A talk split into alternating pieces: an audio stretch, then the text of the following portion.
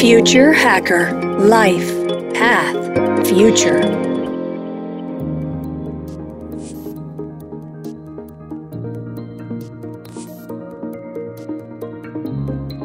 Olá pessoal, bem-vindos de volta ao Future Hacker, segundo episódio. Papo ótimo aqui com a Renata Paioli. O Rê, deixa eu fazer uma outra questão aqui que a gente. Que é um, um, tema que a gente debate muito aqui no Future Hacker, a gente já falou com bastante pessoas sobre isso. Que são, eu vou usar até uma, uma a palavra do nome, é, a palavra da startup da Viviane Paladino, né? Que é os mais vividos. É um mercado trilionário, mas por que assim as marcas ignoram o tamanho desse mercado? Né? Quer dizer, falar com, com essa faixa etária envelhece a marca e, e qual seria o problema de uma marca falar para essa faixa etária? Eu acho que a gente tem conflito de interesse nessa pergunta aqui, André. Brincando aqui. André, eu, eu não acho que as marcas ignoram nada, não. Mesmo, eu não acho. Eu acho que aonde há dinheiro, aonde há mercado, vai ter uma marca explorando aí esse espaço. O que talvez na tua fala, na tua pergunta aí a gente possa estar tá buscando é que talvez a gente veja menos, talvez não esteja aí tão saltando aos olhos. Mas eu, eu tenho observado recente isso, tá? Eu nem sei te dizer se é de mais de um ano para cá. Algumas pessoas da nossa geração falando sobre etarismo, tenho escutado essa pauta e tenho percebido esse assunto, especialmente essa conversa puxada, essa pauta puxada por nós, mulheres, que invariavelmente a gente é implicada de maneira muito maior do que os homens brancos, héteros, cis, enfim, em todas as questões é, estruturais aí das dificuldades de, de, de valorização e de visibilidade. Mas eu vejo sim a gente começando a se manifestar e naturalmente marcas começarem, especialmente marcas de beleza, que talvez seja um pouco mais um caminho mais natural, né? Estarem emplacando sim rostos, idades, corpos, assuntos que trazem bem de frente é, a mensagem de falar, tô falando com você, vem aqui conversar comigo. E vejo sim. Bom, não vai longe, saindo um pouco do, só do mercado corporativo e para a gente poder também abranger a sociedade como um todo e entender que as marcas coexistem nesse ambiente geral, para a gente não encapsular a conversa.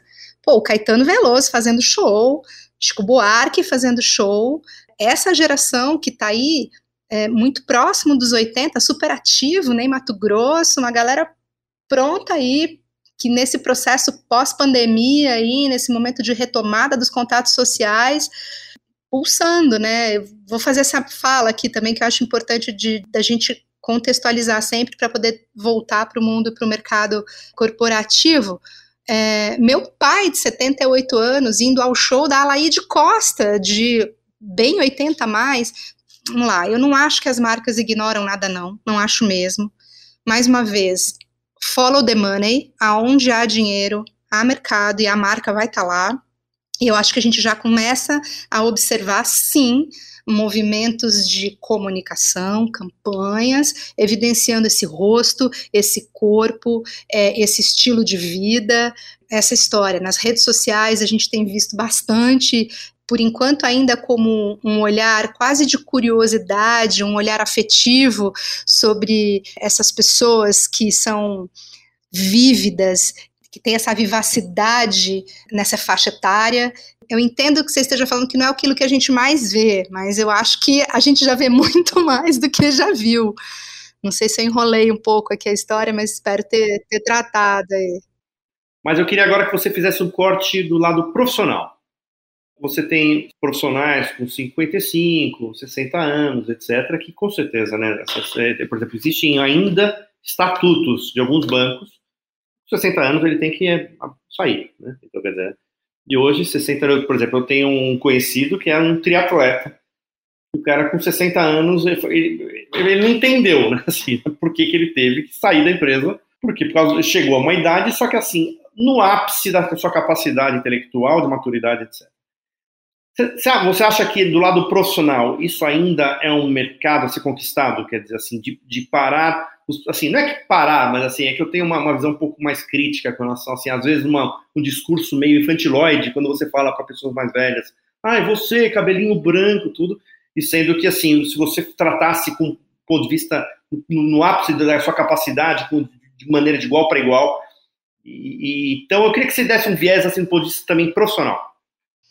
Eu acho que você tem toda a razão, eu falava muito isso quando eu estava sentada na, na, na, cadeira ali de gestora, né, no mundo corporativo, a ausência de cabelos brancos nas empresas, né? Isso a gente está falando de 20 anos atrás. Há 10 anos atrás, quando eu comecei, é, eu comecei tardiamente, né, depois, né, no universo das agências de comunicação, ainda é mais distante ainda, né? É um, é um universo muito mais apartado da maturidade da idade, né? Acho que a gente vive sim, um, um, não dá para fazer nenhuma, não dá para de, fazer demagogia a essa altura da vida, né?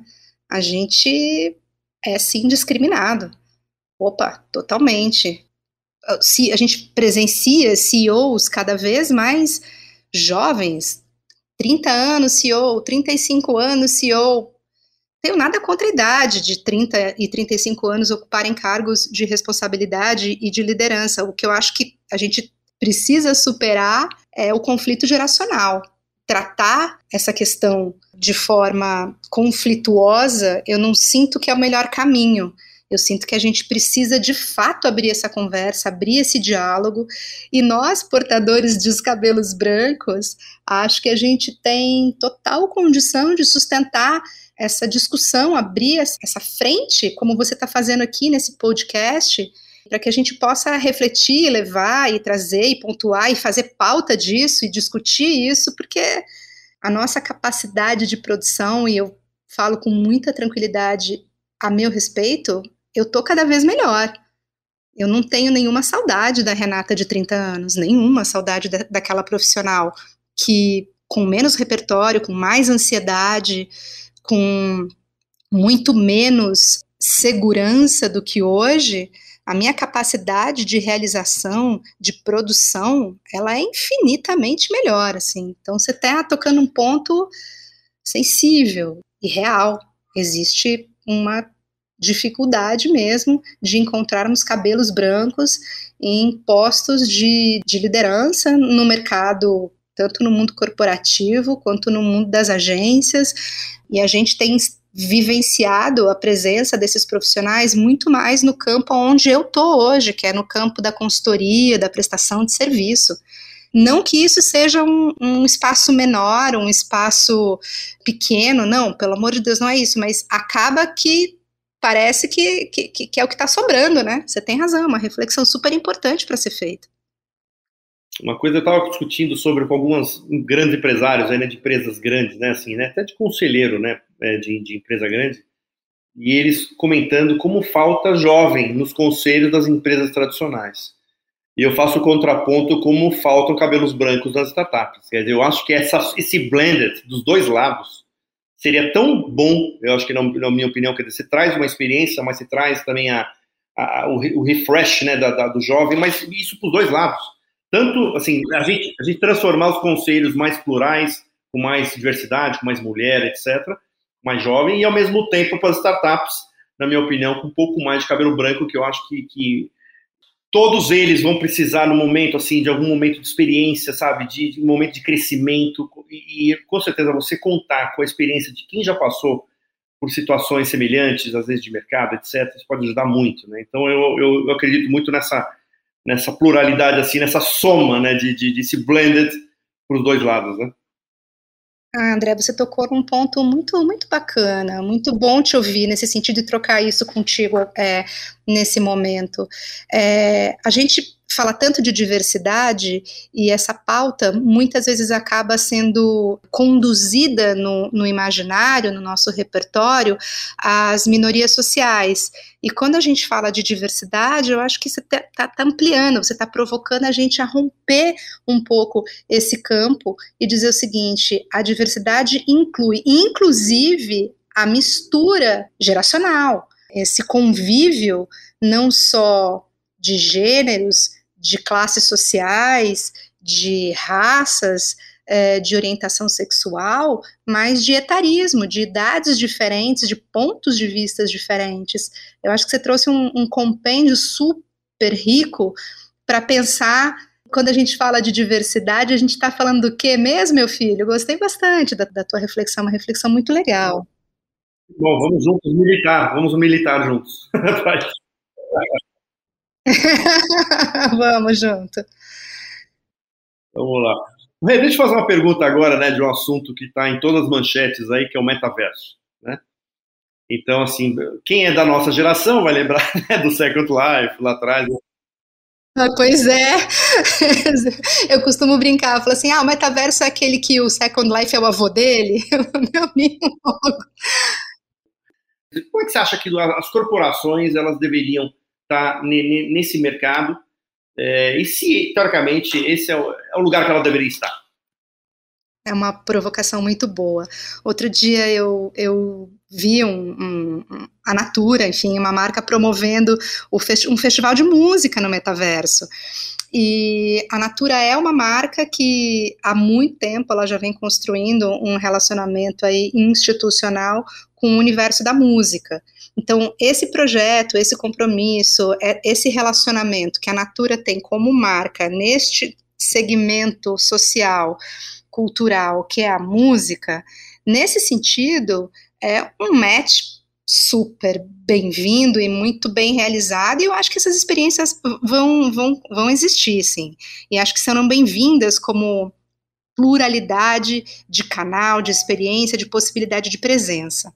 Agora, a tua pergunta me leva muito a quem é mais velho, um tiquinho aí, lembrar de uma campanha de refrigerante que tinha o tio Suquita. Você lembra disso, André? tinha a presença, para quem não é da nossa geração, vou resgatar rapidamente, é propaganda do refrigerante Suquita, e que tinha a presença de um, de um homem, certamente 40 mais, numa balada de adolescentes, achando que estava balando, achando que ele estava assim, né? Pô, tô arrasando aqui. E ele chega perto de uma menina, olha isso, a gente já vivenciou isso, marcas, né? Equivocadíssimos nas suas mensagens, chega para a menina e faz uma graça, ela pergunta para ele, tio, que horas são? Né? Aquela coisa do, do, da inadequação. E eu acho que vai ter marcas, eu estou lembrando dessa campanha na Suquita, porque eu acho que vai ter marca que vai querer estar tá na festa, vai querer estar tá lá, mas sem a menor vocação, sem a menor linguagem, sem a menor reflexão, tá por tá. Como muitas marcas e como muitos movimentos acontecem e as marcas tentam surfar nessa onda é cedo para dizer, André, eu sou absolutamente cética em me empolgar enormemente e entender que a gente vai ter um encaminhamento absolutamente digitalizado e virtual para o futuro. Eu, tenho muita resistência nesse ambiente. Então, eu prefiro acreditar aqui, já colocando meu posicionamento para você, prefiro acreditar que é, são realidades que estão postas, nos atravessam, e a gente vai conviver com elas nesse mundo multi dimensional. Perfeito. O Rê, tem uma questão aqui que não, que não está no script, que é uma pergunta surpresa, inquietando assim muito, né? Que é o fenômeno da Anitta. É notório que é uma menina inteligentíssima, não precisa nem falar da capacidade dessa menina, onde ela chegou e como não sei. Qual, qual é a sua avaliação sobre esse fenômeno hoje? Eu acho que a Anitta é um tapa na cara da sociedade branca privilegiada e que a gente costumou nomear durante muitos anos, especialmente no campo da comunicação, como os formadores de opinião. A Anitta não pediu passagem, né? A Anitta é muito fiel àquilo que ela se propõe a ser, a fazer no mundo. E é muito difícil para quem cabeça de século XX, né? A gente conversando aqui sobre sobre a comunicação, mundo corporativo, sobre as marcas, eu acredito na nossa que o nosso modelo mental, nosso jeito de pensar, ele foi construído para aprovo, reprovo, acho bom, acho ruim, isso sim, isso não. É, o Brasil, como sociedade, historicamente, a gente tem esse, esse caminho de existe um, uma classe uma cor, uma raça, uma intelectualidade que diz o que é bom, o que é ruim, quem pode falar, quem não pode, o que é válido e o que não é. E eu acho que a gente viveu isso enormemente durante séculos, que a gente vem vivenciando recentemente, eu ouso dizer que talvez dos últimos 15 anos para cá, ouvir vozes que nunca foram ouvidas, escutar histórias que nunca foram contadas e perceber a valorização de movimentos e valorização de cultura, de ideias que essa classe privilegiada não foi sequer consultada. Então eu acho que a Anitta ela representa assim um desconforto profundo de tudo o que esse sistema hegemônico representa. Por isso que ela desconforta. Pode falar de formação, integralidade de conteúdo, mas a gente sabe a narrativa de um lado da história. Então vamos supor, esse é até um exercício que eu quero fazer um dia com os nossos entrevistados internacionais. Pegar, vamos supor, a Segunda Guerra mas eu queria ver o viés de, todo, de diversas partes do mundo sobre o mesmo tema. Como seria rico, né, de você ter as diversas visões, às vezes, do mesmo, do mesmo fato, né? Então, por exemplo, a Guerra do Vietnã, no Vietnã é chamado Guerra dos Estados Unidos. Visões totalmente diferentes. Ah, homem-bomba, o que era homem-bomba, né? Daí quando você vê, tem um livro, inclusive, do cara que fala, é o olhar do Oriente para o Ocidente. É uma coisa tão mais rico, né, assim, né, de você se permitir a ter a, a outras visões, né? Não aquela visão exatamente que você está falando, aquela visão um pouco cartesiana, né? Para a gente ter uma, teoricamente, indo para uma visão mais quântica, assim, das coisas, né? De uma sociedade um pouco mais, né? Com... Acho que sim. Eu acho que a escola de Frankfurt, a teoria crítica, gerou pensadores e gerou conhecimentos que estão muito recentemente sendo revisitados. Por exemplo, a própria Hannah Arendt, que tem um, uma produção e uma capacidade de reflexão acerca da banalização do mal, acerca dos seus grandes conceitos, das suas grandes ideias e, e, e reflexões oriundas dessa escola, dessa teoria crítica, que é jogo duro da gente encarar, é jogo duro da gente, da gente enxergar. A mesma história da, da, da redescoberta, ou pelo menos de uma descoberta tardia, mais recente, do Walter Benjamin, que é esse pensador que começa a trazer a ideia para a gente ocidental aqui, para nós, de que é preciso escovar a história a contrapelo. É preciso escutar a história daqueles que foram calados. Boaventura Souza Santos ainda vivo, Angela Davis ainda viva, pensadores super contemporâneos e ativos, com produção intelectual ativa, trazendo para a gente reflexões sobre epistemologias do Sul, sobre vozes e pensamentos e histórias que nunca foram consideradas. Isso é novo, isso é bacana, e a gente vê hoje é, bom, não vai longe, Lola Palusa, o que, que aconteceu naquele palco de Emicida, de Pastor Henrique Vieira, e no dia seguinte sendo ocupado esse mesmo palco com pela ausência, infelizmente, lá da morte do baterista do Full Fighter, enfim, o que, que aconteceu naquela noite, o que aconteceu naquele, naquele momento, e eu acho importante a gente ter essa humildade, André, de reconhecer que a gente durante muito tempo teve no palco. A gente durante muito tempo teve o privilégio de estar no lugar de fala, de dizer o que era bom, o que não era, de aprovar ou reprovar, de ditar tendência, de ditar regra. Eu acredito profundamente que os últimos 15 anos que as políticas, especialmente aqui no Brasil, as políticas de acesso, as políticas e ações afirmativas, estão nos permitindo encontrar e nos deparar com uma cultura, com uma sociedade, com uma reflexão que a gente ignorava. Maravilhosa resposta. Ô Rê, eu queria primeiro te agradecer profundamente aqui, chegando aqui ao final. Gente ficaria mais uns 15 blocos falando com você aqui. Se colocassem um vinhozinho aqui, é 20. Então eu queria agradecer pra caramba a sua presença. Eu queria que você deixasse as considerações finais, como as pessoas te acham.